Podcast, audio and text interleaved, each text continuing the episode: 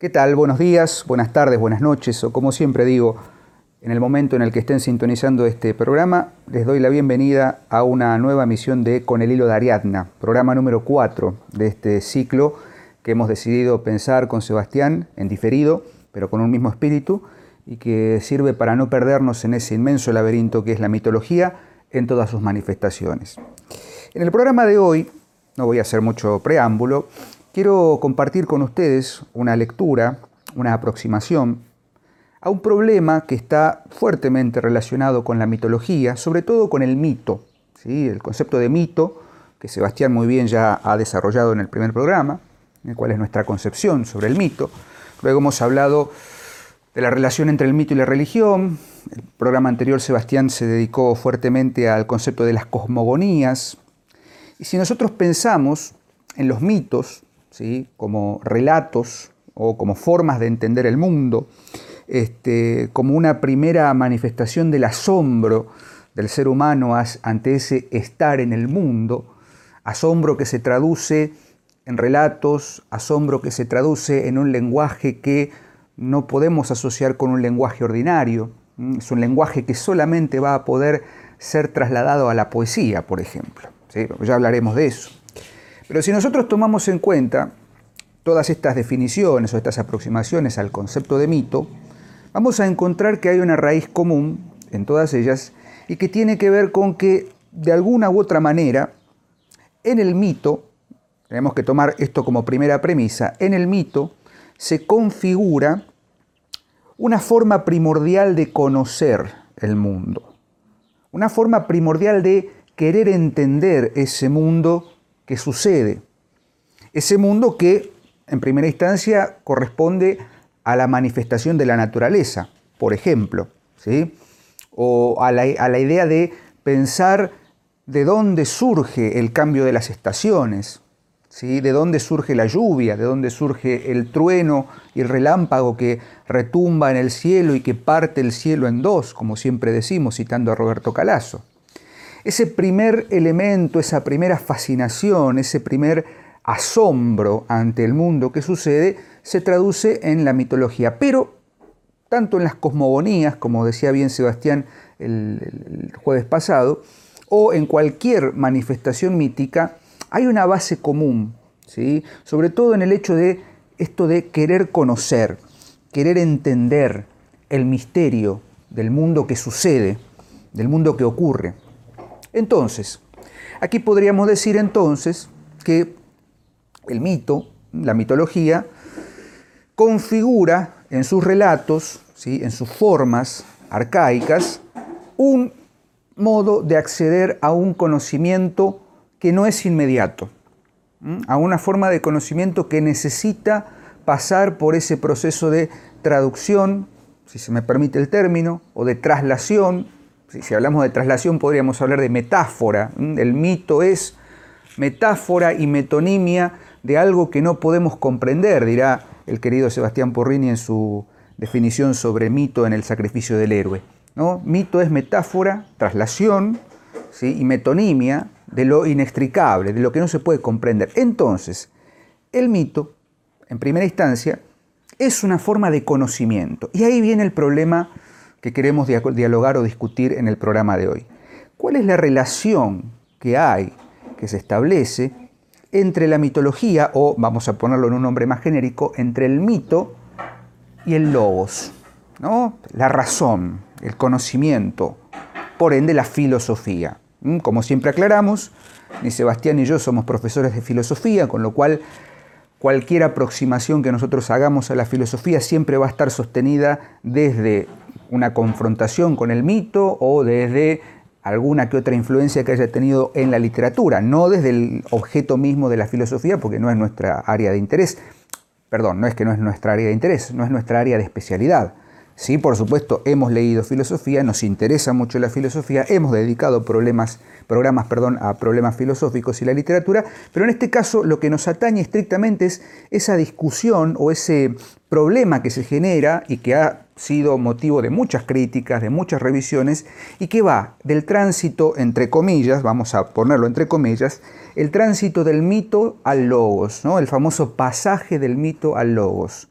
Y la pregunta que va a guiar estas reflexiones es en qué medida o hasta qué punto podemos hablar fehacientemente de que hay un momento, sobre todo en el pensamiento griego, sobre todo en la mitología griega, que es de, algún modo la, base de toda esta discusión, porque en todo caso uno puede pensar que, no sé, en la mitología irlandesa no hay tal pasaje, o en la mitología nórdica tampoco hay tal pasaje, pero es por una razón muy particular, que si tenemos tiempo, luego la, desarrollaremos. El fenómeno griego, mm, el fenómeno del pensamiento, como dice Jean-Pierre Bernard, eh, los orígenes del pensamiento griego, se sostienen esencialmente en esa relación de tensión continua entre el mito y el logos, entre esa forma de entender el mundo primordialmente, como decíamos con Sebastián Porrini, metáfora y metonimia de algo que es, eh, digamos, inefable, un mundo sostenido en la poetización de aquello que no se puede comprender, mundo mítico asociado a los saberes atávicos, a las experiencias tónicas ¿no? de la tierra, naturales, rituales. Bueno, ya hemos hablado de esto en, el programa dedicado a mito y religión. O sea, cómo pasamos de ese mundo o de esa cosmovisión fuertemente mítica a una cosmovisión, entre comillas, fuertemente eh, pasada por el tamiz del logos, de la racionalidad. Y acá entramos en un problema, porque si ustedes toman cualquier diccionario, cualquier etimología griega y buscan la palabra logos, se van a encontrar con una multiplicidad de definiciones. Logos es palabra, es pensamiento, es estudio, ¿sí? es la, base de la palabra lógica. También logos es el, verbo, la palabra que se traduce para, por ejemplo, en el, Antiguo, en el Nuevo Testamento, ¿no? en argeinjo logos, en el principio era la palabra. Bueno, en fin, no voy a abundar en esto. La palabra logos siempre se va a asociar al concepto de razonamiento. Razonamiento que busca desprenderse, según la hipótesis clásica, busca desprenderse de ese mundo mítico, arcaico, ya perimido. Pero nuestra pregunta es, ¿es posible pensar en un paso real del mito al logos? Digo, ¿es tan tajante? Obviamente no. Obviamente que estamos tomando una hipótesis que ya ha sido digamos, eh, desmontada, que se ha demostrado a lo largo de la historia, sobre todo en los últimos 100 este, años, que, no, no es tal ese paso, sino que hay en todo caso una transición. Pero nosotros vamos a ir hacia otro lado. ¿sí? Vamos a ubicarnos entonces en este problema del mito y su tensión dialógica con el logos. ¿Qué pasa? Y para eso tenemos que pensar en tres o cuatro coordenadas históricas, ¿sí? espacio-temporales, que nos permitan entender este fenómeno. Y sobre todo, me gustaría que lleguemos a una distinción entre el concepto de filosofía y el concepto de sabiduría. ¿Sí? Todas estas distinciones sostenidas bajo el nombre de Sofía. ¿sí? Porque cuando pensamos en filosofía, ¿eh? el que ama la sabiduría, dicho en términos bien directos, no podemos obviar que la raíz de esa palabra es Sofía. Y cuando hablamos del sofos, ¿sí? hablamos del sabio. ¿Y qué es el sofos y qué es el filosofos? Bueno, vamos a hacer un poco de, historia de la lengua si se quiere, pero para ir al, al hueso puntual hacia el final de este programa. Pero como decía, vamos a tomar una coordenada primordial. Ustedes saben, sobre todo en la mitología griega, que cuando se habla de los orígenes de la filosofía, siempre se piensa en el famoso conjunto de eh, pensadores, de sabios griegos, que fueron los famosos presocráticos, aquellos que en determinadas ciudades, en determinadas polis, atentos con esto, no estamos hablando de cualquier lugar, no estamos hablando de Tales, no estamos hablando de Heráclito, de Parménides solamente. Estamos hablando de Tales de Mileto, ¿sí? Este, Heráclito de, creo que Éfeso, Parménides de Lea. ¿Qué quiere decir esto? Y acá viene el primer problema. Ninguno de estos prefilósofos o de estos, eh, estas formas prototípicas de, de pensadores, ninguno nace de la nada y ninguno piensa desde la nada. Y esto es fundamental en la cosmovisión griega. ¿Por qué? Porque la filosofía o la forma de pensar formalizada, entre comillas, racionalizada de a poco, nace de la mano del advenimiento de la polis. Ustedes piensen que la polis griega es un fenómeno cultural, es un fenómeno económico, político, social enorme, que ha permitido el advenimiento también de la democracia y por ende un cambio absoluto, un giro copernicano en la forma de concebir el mundo en la mitología, perdón, de la mitología griega y por ende de la filosofía. Entonces no es eh, inocente que siempre que pensemos en tales estemos pensando en tales de Mileto, porque es de la polis de Mileto. O sea, no tienen apellidos, tienen un origen político. Eso como para que tengan en cuenta. Eh, ¿Y a qué vamos con esto? Estos primeros pensadores, tales, Anaxímenes, Anaximandro, Heráclito, Parménides, empiezan a cuestionarse o a preguntarse acerca del origen. Y uno dice, ¿en qué siglos más o menos? Estamos hablando siglo VII, siglo VI antes de Cristo. Un siglo antes tenemos a Homero, el gran poeta de la Ilíada, de la Odisea. Por esos años también aparecen los escritos de mm, Hesíodo, que bien citaba Sebastián el, jueves pasado. O sea que entre siglos VIII y VI hay un cambio muy importante en la cosmovisión y en el pensamiento griego que van de la mano de una forma de tratar de pensar el mundo desde otro lado.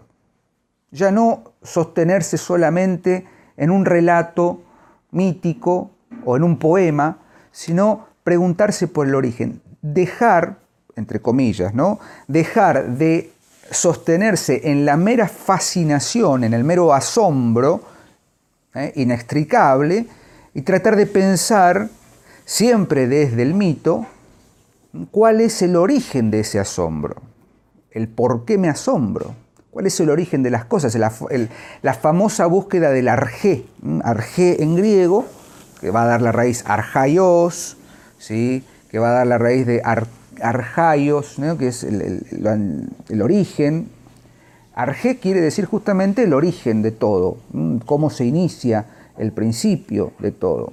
Bueno, Tales de Mileto dirá que es el agua, Anaxímenes, Anaximandro hablarán del aire, del apeiron, de lo desconocido, em, Heráclito hablará del fuego, Parménides hablará del ser. ¿no? Entonces uno empieza a pensar qué, qué pasa en estos pensadores, o sea, qué pasa con esa cosmovisión. Y básicamente lo que ocurre es que el mito para ellos sigue generando un asombro y sobre todo, me parece y me permito hacer una observación personal, creo que es la búsqueda del asombro originario, del asombro original. ¿Cuál es el origen de ese origen? Innominable. En ese sentido, ¿ah? las indagaciones de Tales o de Parménides o de Heráclito son absolutamente míticas. El poema del ser de Parménides está sostenido en un mito, el mito del, caballo con los dos aurigas. ¿sí? Eh, digo, es un poema también. Y acá hay otra, otra, otro elemento que hay que notar. Tengan en cuenta, y es importante, tengan en cuenta que la mitología que nosotros conocemos, las cosmovisiones, la de Hesíodo, la de Homero, tienen un registro muy cercano a estos siglos es decir, siglo VI, siglo VII, pongamos por caso, que escribe Hesíodo, que, se, que, Parménides, Heráclito están pensando, bueno, de Heráclito tenemos solo fragmentos, también de Parménides, pero no es que hay una cosmovisión mítica arcaica en, en Grecia que nos dice, bueno, ya desde el siglo X hay registros escritos de estos mitos, no. Eran registros orales que pasan al registro escrito en estos siglos. Entonces, uno piensa, y es interesante, convivía este advenimiento de la polis y por ende este inicio de la prefilosofía o de la filosofía presocrática con un mundo configurado en la poesía, en los poemas de Homero, en Hesíodo, ¿sí? después en Genofonte, ¿sí? digo, convivían, había una convivencia entre ese registro y ese, digamos, esa formalización de los mitos puesto en hecho palabra, el mito hecho palabra en la poesía, y un comienzo ¿sí? de la protofilosofía, si se quiere. Entonces, ya ahí empezamos a decir, no es que hay un paso del mitos al logos, hay una interdependencia. Me parece que en todo caso, y acá atisbamos una primera conclusión, en todo caso lo que sucede en el fenómeno del pensamiento griego es tomar conciencia de que quizás, quizás, la única forma de poder acceder a un conocimiento suprarracional, un conocimiento que es el origen del origen, sea a través del mito. Con lo cual empezamos a pensar que ese famoso, esa famosa dicotomía entre el mito y el logos no es tal. O sea, una se nutre de la otra y viceversa. Porque, me adelanto un poco, hago un excorso. Platón, que de algún modo podemos considerar como el que ha sistematizado el concepto de pensamiento filosófico, la primera filosofía nace con Platón, filosofía como sistema, ¿no? Platón era consciente de que el mito no podía ser desestimado. Decíamos en, la clase anterior sobre mito y religión, ¿no? ¿Qué es el, mito en el Fedro de Platón? El mito de Adrastea, que Platón obviamente fabula, fabrica mitos que son funcionales a su hipótesis, ¿no? La distinción entre el mundo inteligible y el mundo sensible, ¿no? El leídos y el mundo eh, de las imágenes, ¿no? Obviamente que, pero no, es que fabula un, sistema de pensamiento racional, fabula mitos. El saber del mito es lo que le sirve a Platón. ¿Por qué? Porque el mito comporta en su esencia una forma de sabiduría perenne, una forma de sabiduría originaria y originante. Entonces, ¿hay un paso del mito al logos? ¿O en todo caso el logos es un resultado necesario, una puesta en, palabra, en palabra cercana, de ese mito que es metáfora y metonimia?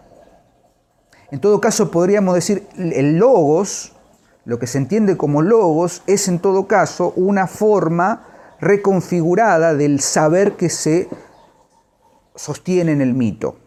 ¿Me explico? Entonces, si nosotros tomamos la, primera referencia, la primera este, coordenada sociocultural, que son los filósofos presocráticos, diremos que, como dice Aristóteles en el inicio de la metafísica, ¿no? Todo hombre tiende naturalmente a conocer, a querer saber. ¿no? Tiende naturalmente a querer saber. En realidad, si hacemos un trabajo de etimología, lo que Aristóteles está pensando es que la naturaleza, la physis, ¿sí? del hombre está en el querer conocer esa naturaleza. La metafísica aristotélica es metafísica, más allá de la física. Entonces, el primer, la primera aproximación que nosotros vamos a tener a, un concepto de filosofía o de logos está sostenida en el, preguntarse por el devenir de lo natural. Eh, tal es el agua, el aire, el fuego, son elementos de la naturaleza. El apeiron, el principio único, lo desconocido, apeiron significa inextricable, ¿no? imposible de poner en palabras. Ya desde las primeras aproximaciones al, concepto de logos, o lo que podríamos llamar el nacimiento del, camino hacia el logos, tenemos un problema. Se parte de lo inefable. Y eso es mitología. El primer elemento que busca tratar de identificar lo inefable es la mitología, el mito. Entonces ya ahí vamos desmontando el artículo de que hay un paso del mito al logos. Segunda coordenada, el siglo V a.C. Y ahí vamos a detenernos un poquito más. El siglo V es el siglo de oro, el siglo de Pericles, el siglo de la batalla de mm, Salamina, de Platea, de Maratón, el ciclo en, el que se consolida el concepto democrático en Grecia. Es el siglo de Genofonte, es el siglo de, de los grandes tragediógrafos, de Pericles, de los grandes tiranos, no en el sentido negativo de la palabra, sino en el sentido positivo. Es el siglo de Eurípides, de Aristófanes, bueno, Aristófanes es un poco posterior, de Esquilo, de Sófocles, ¿sí? de la tragedia, como bien decíamos, y es el ciclo en el que, el siglo, perdón, en el que se piensa, y acá citamos a Wilhelm Nestle, el espíritu griego, un libro interesante pero discutible, Nestle dice que el siglo V es el momento en el que se da el pasaje del mito al logos. Mitos zum logos. Von mitos zum logos, dice Nestle en su artículo de 1940. ¿Cuál es la hipótesis de Nestle? Que el siglo V es el momento en el que, merced a los sofistas, a los sistemas filosóficos formalizados, a los sistemas filosóficos que se, buscan desprenderse de ese conocimiento de lo natural, de ese mundo fabuloso del mito, para pensar en lo ausente de mitología, ¿sí? en lo ausente de lo divino, en lo que se puede demostrar absolutamente desde el puro lenguaje de la retórica, desde el puro lenguaje, desde los sofismas. ¿sí? Piensen también que los sofistas, que eran grandes este, retores, ¿no? grandes maestros de la retórica que podían este, vender lo, lo, invendible, por así decirlo, estaban sostenidos siempre en el logos, el logos como palabra. Entonces Nestle, a partir de un análisis bastante discutible del, fenómeno griego del siglo V a.C., sostiene esta hipótesis. Pero cuidado, y acá tenemos que pensar en esto. El siglo V es el siglo de la tragedia. Ya hablaremos, si quieren, si nos da el espacio de mito y tragedia en algún momento. Pero el espacio de la tragedia es esencial y Sebastián lo tiene muy bien definido en su libro El sacrificio del héroe. ¿Qué sucede con la tragedia? La tragedia es la máxima poetización y simbolización ¿sí? de un ritual atávico que está sostenido en la experiencia del terror y del asombro mítico, el terror pánico, ¿eh? el terror del dios Pan, de Baco, de Dionisos. Esa ritualización que luego se poetiza y que se convierte en escena, que se pone en escena, comporta todos los elementos condensados de ese tránsito de poner en el logos el saber del mito. ¿Me explico? No hay un pasaje del mito al logos. No es que el logos busca desasirse del mito o de lo que el mito conlleva como, como forma de saber. El logos, desde nuestra hipótesis, es, en todo caso, un vehículo, un vehículo para que el saber del mito tenga otra canalización. Pero si se me permite, y acá entre nos, creo que el logos llega a un estado de insuficiencia, porque el logos termina convirtiéndose, ya con los sofistas, en una ausencia total del elemento del asombro. No hay filosofía, no hay forma de conocimiento si no se parte de un asombro, si no se parte de un erizamiento, de algo que nos, que nos saca del lugar. Porque si no hagamos lógica pura, ¿sí? A en tanto que B y creemos un lenguaje que ya está creado, un lenguaje abstracto, que no nos lleva a ninguna conclusión espiritual, a una conclusión esencial. ¿sí? Entonces, esta supuesta relación, este supuesto pasaje del mito al logos, es discutible. Piensen ustedes, por ejemplo, en dos figuras míticas trascendentes. Y en todo caso, y antes de pensar en ellas, me gustaría que hablemos no de un paso del mito al logos, sino de una transición, ¿sí? de una sabiduría mistérica a una sabiduría de lo enigmático, siguiendo a don Julio Valderrama. El misterio, a diferencia del enigma, no tiene solución porque semejante a la línea del horizonte, cada vez que uno busca adentrarse en el misterio, se distancia más. En cambio, en el enigma hay un resultado. Ese podría ser el punto interesante. ¿Cómo pasamos de un saber de lo mistérico, misterios órficos, misterios eleusinos, ¿sí? el misterio del ser, del origen, del aperon, a una forma de conocimiento del enigma, de resolver un enigma, el que puede saber lo que sabe y saber que se sabe, al sabio que sabe lo que no tiene que saber y por eso no lo enuncia. Estoy hablando básicamente de la contraposición entre el modelo prometeico, el Prometeo, el mito prometeico, y el modelo de Edipo, Edipo rey. Tomemos las dos tragedias. Esquilo, Sófocles. Prometeo encadenado, Edipo rey. ¿sí? Mismo siglo, aproximadamente, se dice que este, Sófocles, eh, que, eh, perdón, Esquilo había participado en la batalla de, Maratón, creo, y Sófocles bailó en, los epinicios que se le dedicaron, bueno, eran contemporáneos, estaban ahí cerca. Pero la figura de Prometeo es la figura del sabio arcaico, el que sabe por naturaleza y sabe más de lo que tiene que saber, por eso no dice nada. La prometis en griego significa el que ve hacia adelante, ¿sí? el que ve más de lo que tiene que saber, porque sabe quién va a derrocar a Zeus. Por eso Zeus lo castiga, porque además Prometeo roba el fuego sagrado y lo reparte entre eh, los hombres. Comete un error, comete el pecado de hubris, de querer ser más que Zeus. ¿Se entiende? Pero además tiene un pecado fundamental que es saber de más. Pero en la figura de Prometeo se configura, se cifra la sabiduría arcaica, el sofos. El sofos, el sabio, al estilo de Tales, al estilo de Parménides, al estilo de Heráclito. Esos sabios que están sostenidos todavía en ese asombro del mundo mítico. En cambio, en Edipo, el, como diría Borges, la primera novela policial, el primer está en Edipo. Entonces, eh, ahí tenemos una, complicación. Porque Edipo tiene que resolver un enigma continuamente.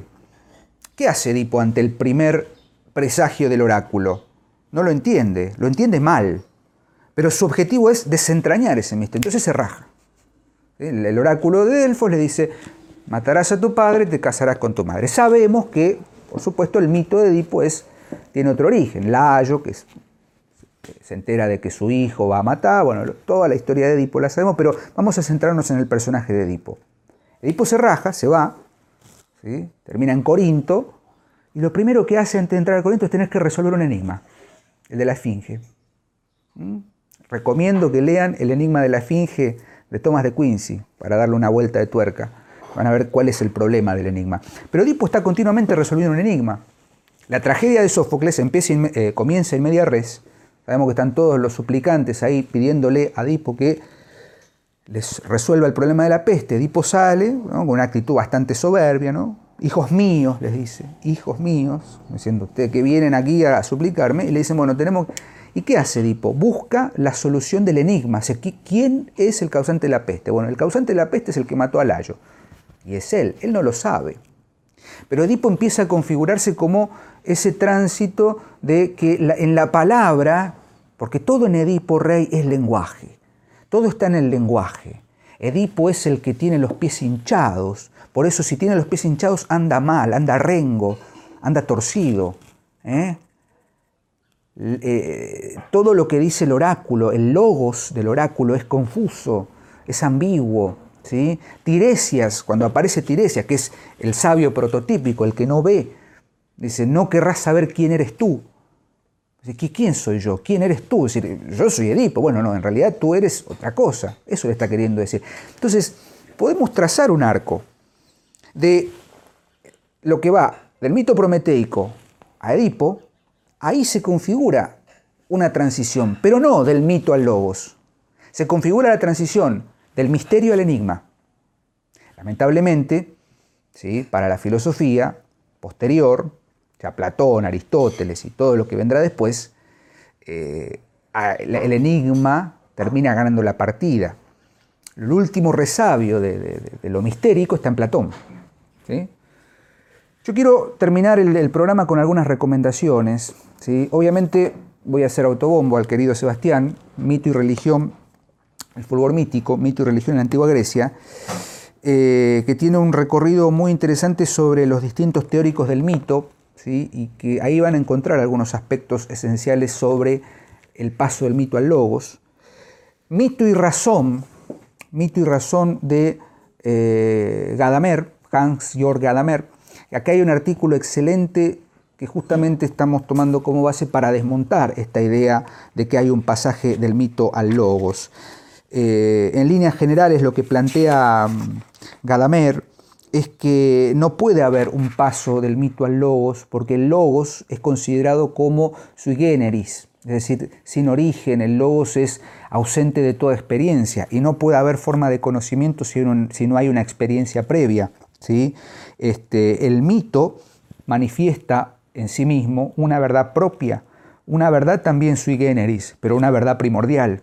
Entonces el logos no puede desmunirse o desasirse del mito y tener autonomía, como decíamos anteriormente. Pero en este artículo de Gadamer tenemos un recorrido, porque discute con Nestle justamente en la tradición de la filosofía alemana y rebate la idea de que hay un paso del mito al logos. Y un librito muy accesible, que es, em, a ver, no tiene de pronto la, la profundidad académica, perdón, sí, tiene profundidad académica, me refiero a que no es un libro difícil en el sentido de que el de Gadamer sí, por ahí tiene algún pasaje que es muy propio de la filosofía alemana. El libro que voy a recomendar es La invención de la filosofía, de Néstor Luis Cordero, que tiene una introducción muy interesante porque es sobre filosofía antigua, pero tiene una disquisición muy interesante respecto del origen del logos, el origen de la filosofía, la diferencia entre sofía y filosofía, entre, entre el, el, sofos y el filosofos. Eh, yo siempre sostengo que para entender esto hay que pensar eh, profundamente el mito de Prometeo y confrontarlo con el mito de Edipo.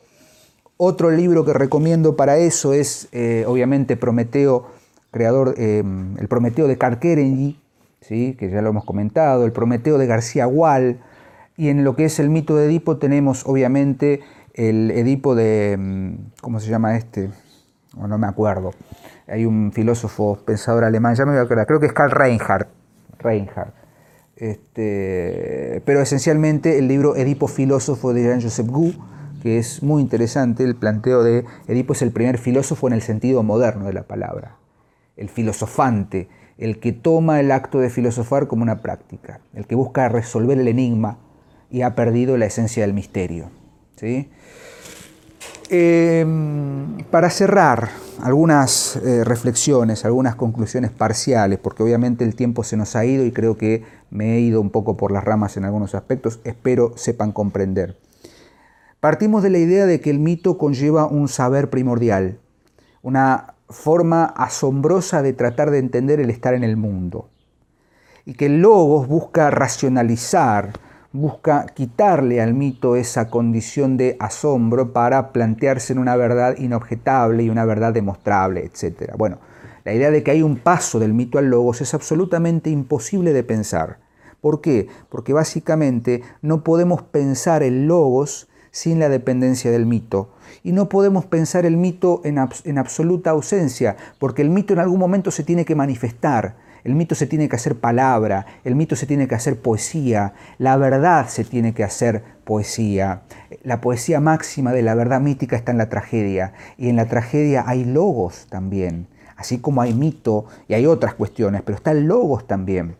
Edipo Rey es la, muestra clara. Y tomo Edipo Rey porque Sófocles está a caballo entre, lo dice Virgen Nestle, está a caballo entre ese mundo que aparentemente se está perdiendo, que está todavía vivo en Esquilo, el mundo de la tradición mistérica, Esquilo estaba iniciado en los misterios eleusinos, por ejemplo, y ese mundo de la democracia ateniense que va a ser el mundo de Eurípides, el mundo de los sofistas, el mundo de la guerra del Peloponeso, el mundo de la decadencia absoluta de Atenas. El último gran siglo de oro fue el siglo V. Sófocles está ahí en el medio.